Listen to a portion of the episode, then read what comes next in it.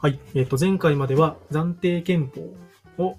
決めると。で、えっ、と、総選挙の日取りも決まりましたよという話までしたんですけど、えっ、と、いよいよ今回が南アフリカの歴史の最終話ということで、はい12回。そうね。長かったですね。かなり。なかった。長かったね。ようやくたどり着きましたけど。はい。で、総選挙の日取り決まって、じゃあやりましょうってなるんですけど、じゃあそのまますんなりやりましょうってなるかっていうと、もうまだ最後の最後までやっぱり抵抗する勢力っていうのがいるので、うんまずその話を最初にしたいと思います。はい。で、いくつかの政党がやっぱり総選挙の登録期日までに登録しない。だからこの和平プロセスに、まあ、あくまで反対しますよっていう意思表明をしていると。で、この中で特に、こう、強烈な挑戦をしてきたのが、クワズールの IFP と白人右翼。で、クワズールの IFP は、もう何回もここまで出てきてますけど、まあ、やっぱりその、クワズールとして実質的に独立しなきゃいけないと思っていて、うんそれをすごい主張してくると。で、もう IFP はもうズールー人の結構な支持を受けている状態で、ちなみにこの時点で、ズールー人の総人口は南アフリカ人口の22%っうん。て考えると、ちょっとこれ無視できないよね。そうだね。5分の1だからね。ね。ちょっと無視できない。うんで、相変わらずあの、えーブテレジさんが、こう、そういう主張をしているうん。状態ですと。で、あと白人右翼はもうデクラークのことをもう裏切り者と呼んでいて、うん。で、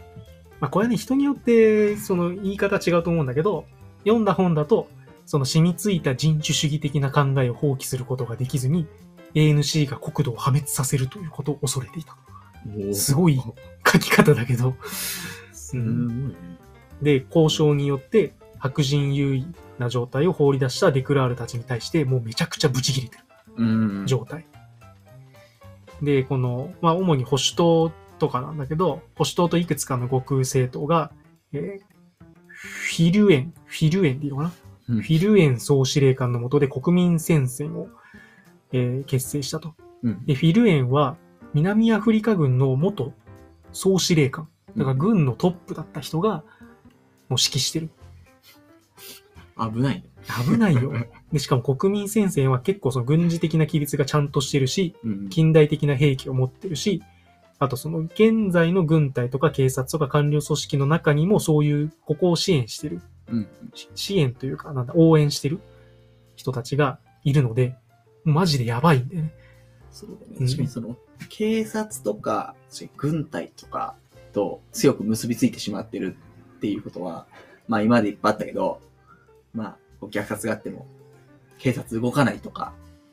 っていうことにもなりかねないし、まあ言ったらね、あの、戦えちゃうからうんって。いう部分では、とかとても、こうね、危ない匂いがする感じはするよね。うんそう。で、1993年の10月には、この白人右翼の国民戦線と IFP、クワズール、うんあと、シスカイと、えー、ボプタツワナ、このホームランドの2つの政府と結びつくという連合組織が結成されたと。うん。マジでやばい。なこれなんか内戦の危機じゃん、これも。そうだね。うん割としかもこれで、大きな組織になっちゃうもんね。う。うんん。で、えっ、と、彼らの主張は、南アフリカはホームランドとアフリカーナの国民国家を含む主権国家の緩やかな連合体でなければならないと要求した。うんだから普通選挙なんてありえないということを言ってる。うん。だからこれも、その、一番最初に話したけど、アパルトヘイトに、まあ、賛成をするような立場の黒人の人もいるっていうのは、ホームランドとかの人たちはそっち側ってことだよね。そうだね。うんうんそこで、まあ、甘い汁をあ吸ってる人たちは、その方が、そのままの方が、まあ、いいっていう。いいと。うん。でも、まあ、彼らもおそらく、その人道的には良くないということは、まあ、おそらく理解をしているんだけど、うん。自分たちにそういう利権があるので、反対するそうね。う。というん状態ですね。うん。で、マンデラとデクラークがこれに対してどう思ったかっていうと、えーもうこれもうさっき話した連合組織、相当な人口を占める割合なので、うん。こういう組織が選挙に参加しなかったら、もうなんていうのかな、総選挙の意味ないじゃん、もう。そうだね。うんまあ、総選挙というか、まあなんかその、そうじゃなくて、こう、一部の、みたいな、ニュアンスになっちゃうもんね、うん選挙が。だからなんとかこのブテレジとか白人右翼を引っ張ってる、えーフィリュエンを説得しようとします。で、ブテレジに対してはもうマンデラはなんかね、釈放された時点で絶対ブテレジがキーポイントになるっていうの分かってたらしくて、うん。もう何回も何回も説得しに行ったらしいんだよね。うん。でも彼を説得して、もう今のこう人種主義的な国からもう非人種主義的で統一された南アを一緒に作ろうっていうふうに何度も交渉してる状態。うん。だけど応じてもらえない状態。そうだね。これ、うんあの、一応、マンデラの事前に、えーあるのが、あその、1994年で、まあ、その、まあ、総選挙の前に、まあ、ずっとこう、ブテレジたちが、まあ、総選挙に対して、こう、ごねているから、そこで、あの、言った言葉っていうのが、えーとこの国に流血をもたらそうとしている人々に、私はひざまずいて、えーと恋、な、なにこれ、えっ、と、やばい、漢字が読めない。一人一緒だ。えっと、恋ますと。あとりあえずお願いをしますと。だからもう、あなたたち、えっ、と、もうやばい人って分かってるけども、それでも私は、もうひざまずいてお願いするよと。でもこういう多分やりとりがもう結構ずっとあって、それこそマンデラが最初釈放された時に、まあ多分結構速攻で、まあそのズールー民族、そのインカタの方に行って、まあその王様、王様にも、まあ挨拶、謁見をして、あの、よろしくお願いしますと。ほんで、ブテレジにも、あ一緒に手を取り合ってやっていきましょうっていう話をやっぱずっとしているんで、で、まあこの最後ギリギリになっても、もうとにかく頼むよと。まあマンデラが言ったら、今までずっとこねてきて、ね、僕の立場からしたら、こいつめんどくせえなって、きっと思うところも、まあちゃんとやっぱ最後目的を達成するために、もうこうひざまずいて、もう頼むよって。やってるところはやっぱすげえなってうん。思うよね。あその辺はやっぱりマンデラの姿勢は一貫してるよね。うんやっぱこう最終的にあのゴールにたどり着きたいから、なんか目の前で、まあなんか、まあ負けても謝罪しても何でもいいから、なんかやっぱそこに最後ゴールにたどり着くのが一番大事っていううん。のは、なんかいろんな行動を見ているとすごい思いますよね。うん。で、まあ、ブテレジに対してはそうやってこう、どんどん継続的にずっと交渉してるんだけど、まあ、あんまり拉致開かない感じだし、まあ、さっきの暫定憲法のところでも、マンデラ側からはそういうアプローチしてんだけど、ね、その会議してるホテルの前に軍隊呼ばれちゃったりとか、うんそういうことをされてる。で、あと白人右翼に対しては、あの、1993年の8月に国民戦戦線が結成された直後に、あの、マンデラはフィリエンとか他の将軍とかと接触をして、うん。えーマンデラとムベキは、まあ、自分たちはアフリカーナーがすごくこう、今の状態が変わるということをにすごい恐怖を覚えているということもすごく理解するし、共感をしているということで、まあ、なんとかこう同じ方向を向いてもらえるように説得をして、で、結果的に、あの、国民先生の方は93年の末までには、フュリエンたちから、まあ、ある程度理解を得られているようなうん。うん。状態にはなったとうん。で、まあ、交渉をマンデラはしていくんですけど、えーまあ、これブテレジに対しての交渉だね。で、マンデラが言ったのは、それぞれの州には、まあ、より多くの権限が与えられますよと。で、ズールー人もアフリカーナーの文化も、まあ、双方ともちゃんとこう保護が与えられるでしょうと。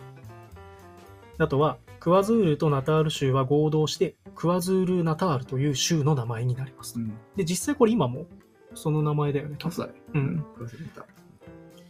で、あとは国民国家を築きたいというふうに望む国会議員は、まあそのための委員会を発足することもできますよと。うんで、そういう条件をいろいろ出すんだけど、まあ、それでもブテレジは応じてこないので、マンデラが直接、まあ、ズールに行って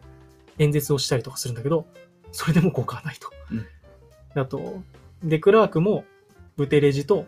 えーブテレジの甥のズール王のグッドウィル・ズウェリティニうんと何度か、むちゃ難しい発音が。うんそもそもこれカタカナで表現するのが間違ってんだろうね、きっと案外ね、そのなんか発音のところでいくと、なんだろう。あの、まあ、英語みたいに、なんかあの、発音が良くないみたいな、うんぬんみたいな話が結構なくて、なんか普通にカタカナ言葉みたいな感じで喋っても、なんかそんなね、悪い発音じゃないっていうのがね、こう南アフリカのあそうそうなんそうそうそう。まあ、で、ズズエリティニさん、うん。王様うんと何度かデクラークは会談するんだけど、それでも効果ない。で、ブテレジはこの時点でも選挙に参加することは拒否してる。うんで、一方で白人右翼の方は政党を立ち上げる。自由戦線っていう政党を立ち上げて、うんその選挙に参加する可能性は残すことにした。うんで、さっき、えっと、この白人右翼側とホームランドが結びついたっていう話をしたと思うんですけど、えっと、このホームランドは、えっと、結果的に崩壊します。で、例えば、ボプタツワナの、あボプタツワナ独裁者って書いてるけど、代表ね、うん代表のルーカス、そうだねこれ、これ書き方にちょっと悪意があるね。結果を、を知ってるから独裁者で書くね。うん代表のルーカス・マンゴーペは、やっぱり自分のホームランドを独裁として維持することを目指したんだけど、まあ南岸の一部になることを望んだ、その現地の公務員とか治安部隊のメンバーに反乱を起こされて、うんこ。のホームランドは崩壊します。そうだね。うん。で、シスカイの、このホ、これもホームランドの政府も、えっ、と、公務員のストライキとか、警察軍隊の反乱が起きそうだということを、まあ、察知して、もう独立を放棄するうん。で、こういうのに、まあ、その国民先生は思いっきり関わってたので、まあ、国民先生もこれによって結構信用を失ううんということになると。なので、今の時点で、えっ、と、ホームランドの方はもう崩壊していると。そうだね。で、あとは、白人右翼の方も政党を立ち上げて、もう選挙に参加する可能性を残している。うんだけど、ズールだけどうにもならないうん感じですね。で、本当にもう本当にこれが最後なんだけど、うん。総選挙の前、IFP の最後の抵抗について話をしたいと思うんですけど、まあさっきも言った通り、人口の22%がズールー人なので、まあ、結構だよね。うん。多い。うん。だここ無視して選挙してもあんま意味ないので、なんとか入ってもらいたい。あの、デクラークとかマンデラからはそう思ってると。で、IFP は、まあ相変わらずデモ活動とかをしてて、例えばヨハネスブルグとかでデモ行進を、まあしてると。その武装したね、伝統的武器で武装したズールー人が街の中心部を行進したりとかしてると。で、でね、これをね、スナイパーが狙撃して、これちょっとどっち側のチームが狙撃したかちょっとわかんないんだけど、うん。政府側なのか ANC 側なのか。で、これの後にデモ隊が ANC 本部に到達して、まあ、武力衝突が起きると。うん。で、これで1日で50人ぐらいが亡くなる。なることが起きると。で、ブテレジは、その老いの、さっき話したグッドウィル・ズエリティニ王に支えられて、もう本当にギリギリの超瀬戸際外交みたいなのをうん。続けると。で、クルーガー国立公園というところで、マンデラとデクラークとブテレジとズベリテニで会談をして、まあ以下の内容をマンデラとデクラークから提案をするんだけど、うんまあ、IFP が選挙に参加するんだったら、政党登録の期限延期しますよ。もう終わってるからね、期日ね。うん。延期しますよと。で、あとは、えーズベリティニが新しいクワズール・ナタールの立憲君主であることを承認して、独自の警察を保持し、確実に年金を受領できるようにします。これでどうかと。いうことで。交渉するともうなんか、持ち上げに持ち上げみたいな。しかし、うん。ブテレジはこれも拒否すると。で、もう ANC と国民と、えつまりデクラークとマンデラは、もう IFP これもうダメだな。だからもう武力で抑え込むしかないって決めたらしいです。この時点で。で、デクラークはナタールに非常事態を宣言して軍に集結を命じたと。だからもう、もう内戦が起きますというところまで来てしまう。うんで、ブテレジは、この時に、えっ、と、なんだろう、その、仲介人というのかな？交渉人として、外国から、えーアメリカの元国務長官のキッシンジャーさん、うん。あと、イギリスの元外務大臣のキャリントンさん。とかを含む7人の外国人グループを南アに呼んで、まあ、調停を一緒にしてもらおうとうん。思ったんだけど、なんか調整がうまくいってなかったらしくて、ほとんどのメンバーは、なんか2日以内ぐらいで帰っちゃったらしい。んだようんうん。で、もうやばいと。で、ただ、一人ケニア人メンバーで、まあ、ブテレジの旧友でもあった、えーワシントン・オクムさんという方がいるらしいんですけど、その人がヨハネスブルグの空港でブテレジと会って、彼がブテレジに対して、今 IFP が選挙に参加しなかったら、もう IF IFP は孤立して、もう政府によってまあ消されるだろうと。うん確実に敗北するだろうと。いうことを指摘されて、で、ブテレジはもう最終的に選挙に出て競い合うということを、ここでようやく決めます。うん。ようやくね。で、ただ、これは実は、えっと、ブテレジがデクラークとマンデラとの間でまた別の密約を結んでいたらしくて、うん。あの、クワズールの300万エーカーの土地をズールの横領地にもう編入しますよと。で、これによってもう、ズール王は新しくできる政府からもう財政的なこう支配を受けないで済みますよっていうようなうん。密約を、あの、なんだおー提案してたらしい。はいはいはい。で、それもあって、ブテレジは、じゃあもう選挙出ようか。っていうのを決めて、で、ブテレジが自分の党を登録したのは、選挙の1週間前。うんで、ななんだ、その、投票用紙とかは、なんなんかその、IFP って印刷されてないから、なんか全ての紙に、こう、シールを全部貼ったらしい。そこから。すげえなギリギリ。いやーまあギリギリね。まあ、ごね得な感じはあるけど、うん。やっぱり軍備持ってるし、人口の20%以上占めてるから、うん。絶対自分たちのことを無視できないだろうなっていうのは認識してたんだろうね、きっと。まあそうだよね。あズールの方からは。うん。ただもう一歩間違うと、もう、軍隊によって多分絶滅させられてたんじゃないかと。確かに確かに。ところだね。うん。うん。で、これで、ようやく、ようやく総選挙です。やっと。はい。1994年の4月26日から29日の間に、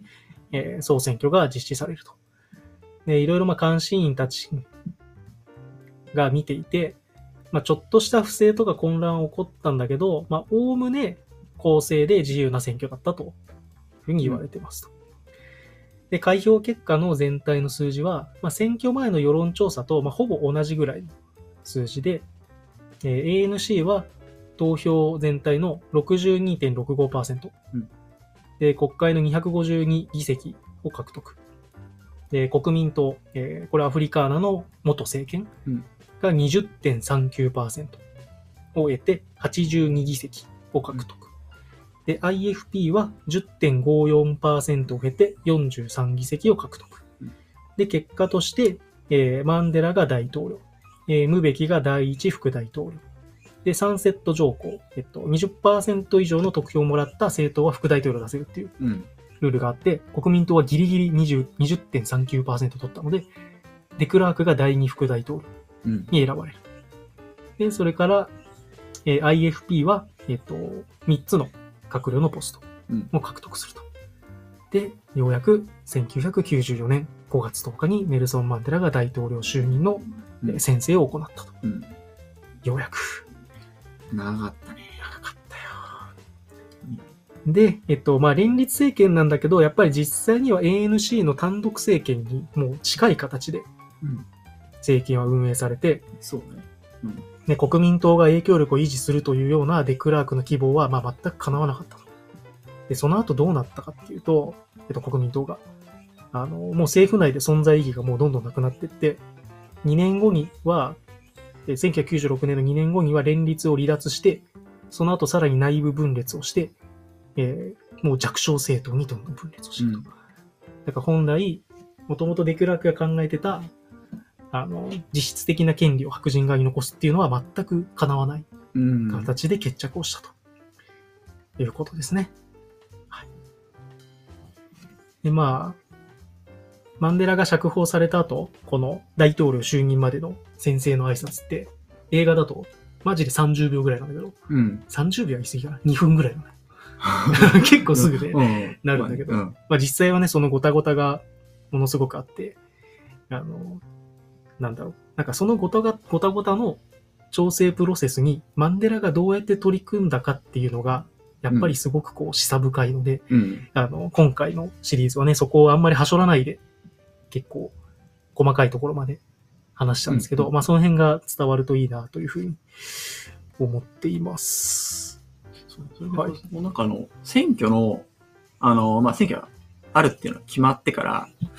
あの、これ僕の中では、まあ、南アフリカのなんか生活を見てきて、で、そのマンデラが黒人に対して、まあ、その選挙が行われることが決まったことに対して、民主に対して言った言葉があって、これがとっても僕の中では、あー、すごいわかるなって思ったことがあって、これ何かっていうと、えっ、と、選挙の翌日にはベンツを乗り回せるとか、自分の家の裏庭のプールで泳げるとか、そういうことを期待してはいけません。自尊心を大きく育み、責任ある一国民にならない限り、生活が劇的に変わることはないのです。粘り強い意志を持ってください。結果が目に見えるまで5年はかかるでしょう。と私は言った。で、その後さらにこう挑発して、どんなこと言ったかというと、えっ、と、着るものも食べるものもない貧しい暮らしを続けたければ、安酒場へ行って酒を飲みなさい。しかし、今よりいい生活がしたいなら、汗水垂らして働くしかありません。私たちが何もかもしてあげられるわけではないのです。自分の面倒は自分で見ましょう。っていうことを、その支持者の人たちに向かってこう言っていて、で、なんかその、確かに南アフリカに行くと、というか僕が住んだ地域は、まあそんなこう都会でもなく、まあとっても田舎っていうわけじゃないんですけど、まあ確かに、こう町のお金持ちは、例えばベンツに乗っていたし、うんうん。えっ、と、うちの、僕、えっ、と、ホームステイしてたんですけど、ホーム先の、えーとお母さんは BMW 乗ったし、で、ちょっとやっぱお金あるうちだと、家にプールがある。っていうのは、なんかそう、見ただけでも確かにその通りだな。この、が、いい生活ってそういうことなんだな、みたいな。で、かつ、僕の住んでいた家のもうすぐ近くに、確かに安酒場があ 安酒場に、確かにたむら、たむろっている若者たちとかが、まあ、いっぱいいて、で、ここで言うと、この、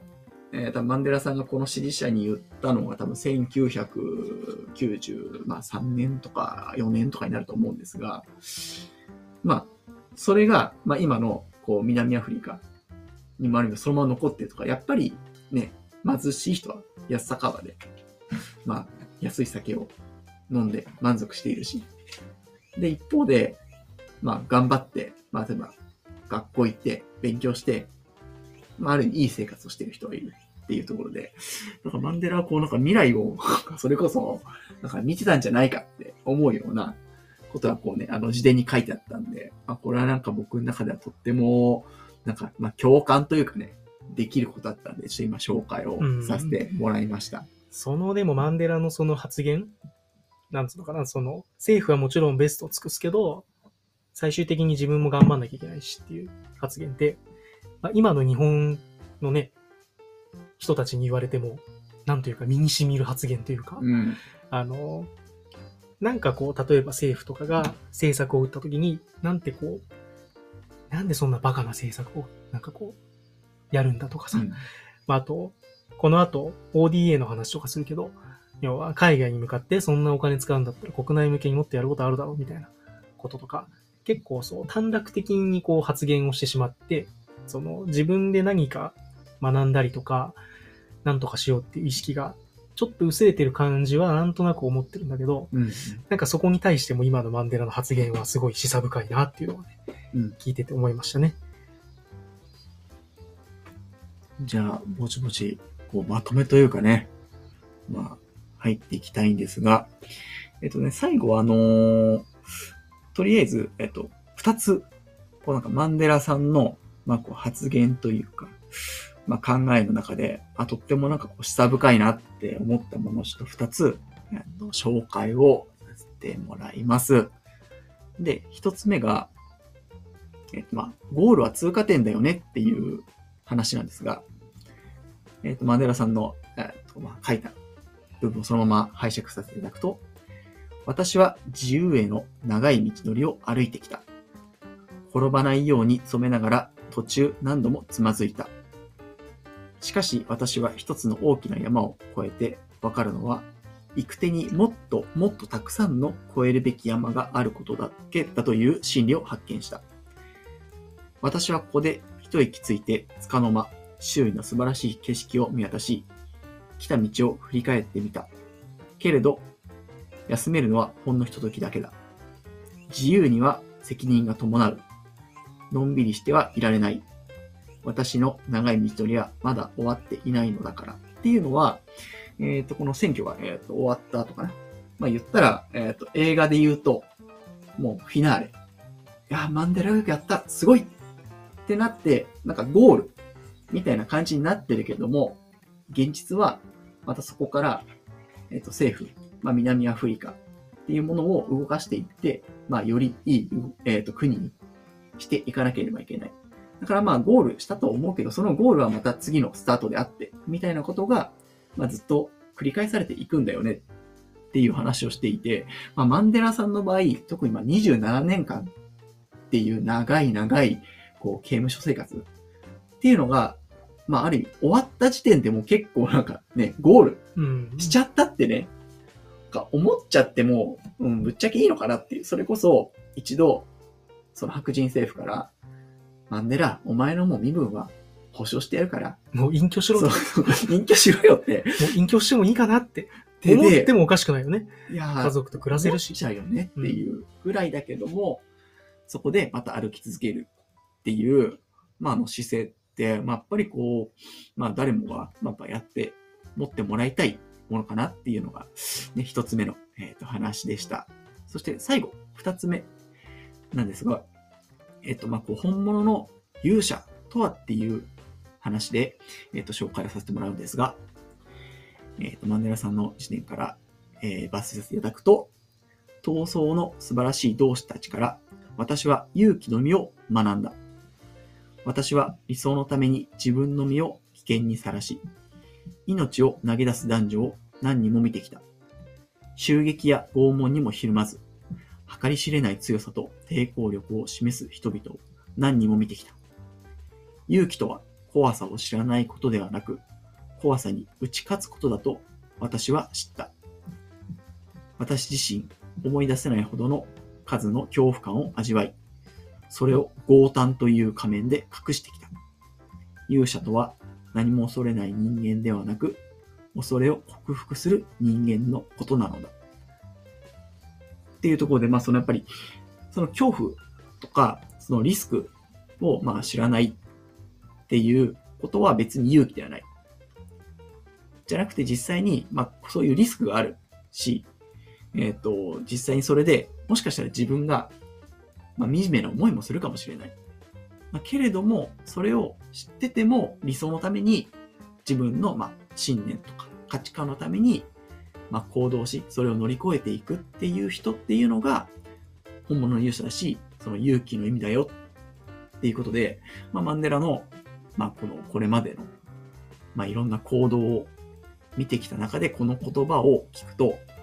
なんか本当に、まあそうだよねって。で、僕たちも、まあよく子供に向かって、大丈夫だから、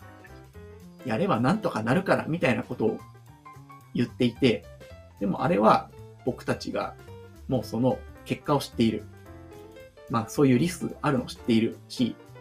まあそんなに大きくないことを知っている。から、まあそう言えることだけども、まあ子供たちにとっては、それはとっても怖いもの。だから言ったら、えっ、と、大人になるにつれて、こう、勇者とか本当の勇気を、なんか持つ機会が、なんか徐々に、まあ、減っていくのかなっていう、そう、気はしているので、まあ、ね、大人になってしまう。例えば子供がいるような状態で、まあ、毎回毎回なんかマンデラさんみたいな リスクを犯すっていうのは、もちろんどうかとは思うけども、まあ、こう、やっぱ時には、まあ、自分がこう勇者となるような行動を、まあ、起こしていくっていうことも、まあ、必要なのかなって思ったっていうところですね。はい。なんかまあ、以上の2点が、えっ、と、まあ、僕としては、なんかこう、一番大きな部分かなと思いました。はい。で、えー、まあ、歴史がこれで一旦終わりということで、まあ、ヒルタはね、もともと南アフリカにいたし、その時にも勉強してたと思うけど、まあ僕の方は改めて1から、1からというか0からかな、勉強したので、まあどんな感じだったかね、ここまでやってきて。どうですかね。じゃあ、じゃあ僕の方から、ちょっと言わせてもらいますが、さっき水止が、あの、僕南アフリカ、まあ実際いたんで、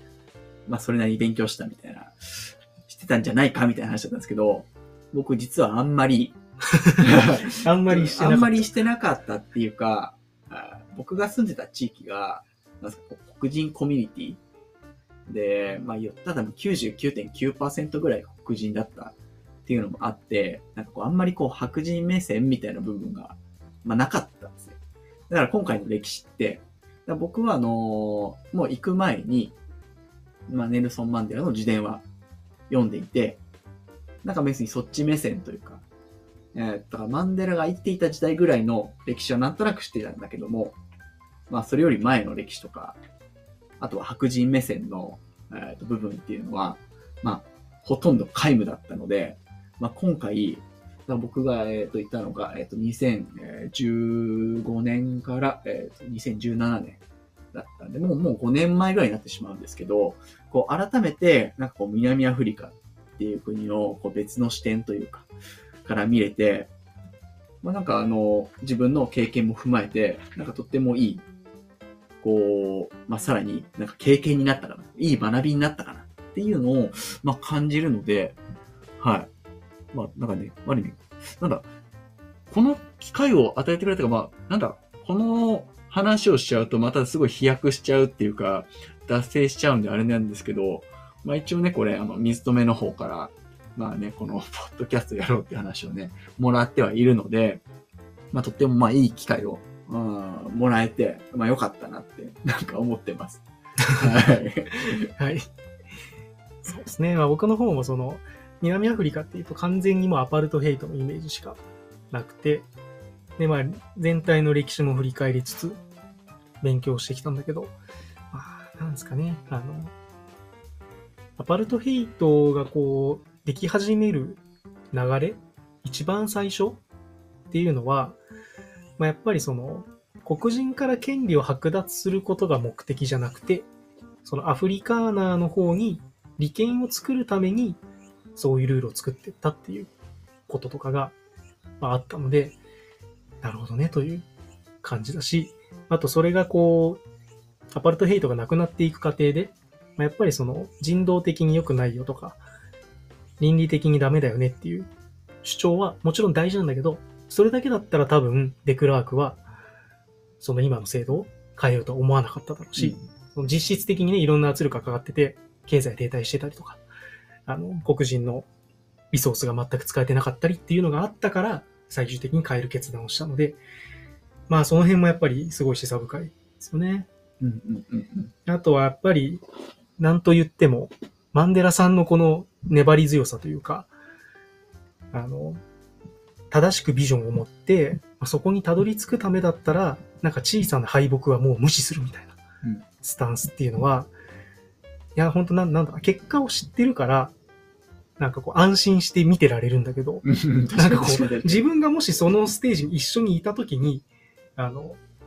なんだろう、信じきれたかなって、思うとどうだったかなって思う。確かにね。だって実際、最後の方は、ゲリラ戦士みたいなのがたくさんいるわけだよ。ABC の中に。で、こう、粘り強くマンデラが交渉するんだけど、それこそこう、クワズールとか、白人右翼とか、あとアフリカーナ政権から、こう、ね、背後から暗殺されたりとかしてるわけじゃん、みんな。うん。いや、俺たちゲリラ戦士いるからさ、もうあいつら戦っちゃって政権取っちゃった方がいいんじゃない？だって平和的なプロセスしててもあいつら裏でめっちゃ攻撃してくんじゃん。うんって思ったかもしれないなって思うよね。うん、確かに。正直。うん、で逆に白人側からの視点からすると倫理的に良くないと思ってたとしても自分がもし同じ時代に白人としていた時にじゃあ自分たちの生活とかだそれこそみんな家族とかさ子供とかいるわけじゃない？でそれがこう脅かされてしまうリスクを取ってまでアパルトヘイトを解体した方がいいって一個人として思ったかっていうとちょっとあんまり自信ないね。うんうん正直言ってね。うん。というところですかね。やっぱりまあでもマンデラはなんだろうな。なんかいろんな人の立場から、その物事を見れるうん能力がすごく卓越してたのかなっていう印象です。うん。うんうんうん。そうだね。うん。確かに確か白人側はこういうことされたら恐怖に思うだろうとか、ズールはどうしたいって思っているのかとかっていうのをすごく理解してて、まあ彼らもある程度納得いくような折衷案をちゃんと出してって、まあなんとかギリギリで最後まとまるっていう。感じだったと思うので、まあそういう姿勢はすごい学びになったなというふうに個人的には思います。うんうん。はい。はい。じゃあ、歴史が終わりました。ようやく歴史が終わったんですけど、じゃあ、あと2回、そうだね。一応あれね2回ぐらいのイメージでうん、やっていきますが、次回は、まあ、その、僕が一応、青年海外協力隊、まあ、JICA で、まあ、南アフリカの小学校で、まあ、算数を、まあ、教えていたっていう話と、あとは、まあ、その、青年海外協力隊で、まあ、日本のその ODA っていうのが関わってくるので、まその ODA の、まあ、歴史なんかちょっと、まあ、掘り下げて、っていう話を、えー次回以降またしたいと思います。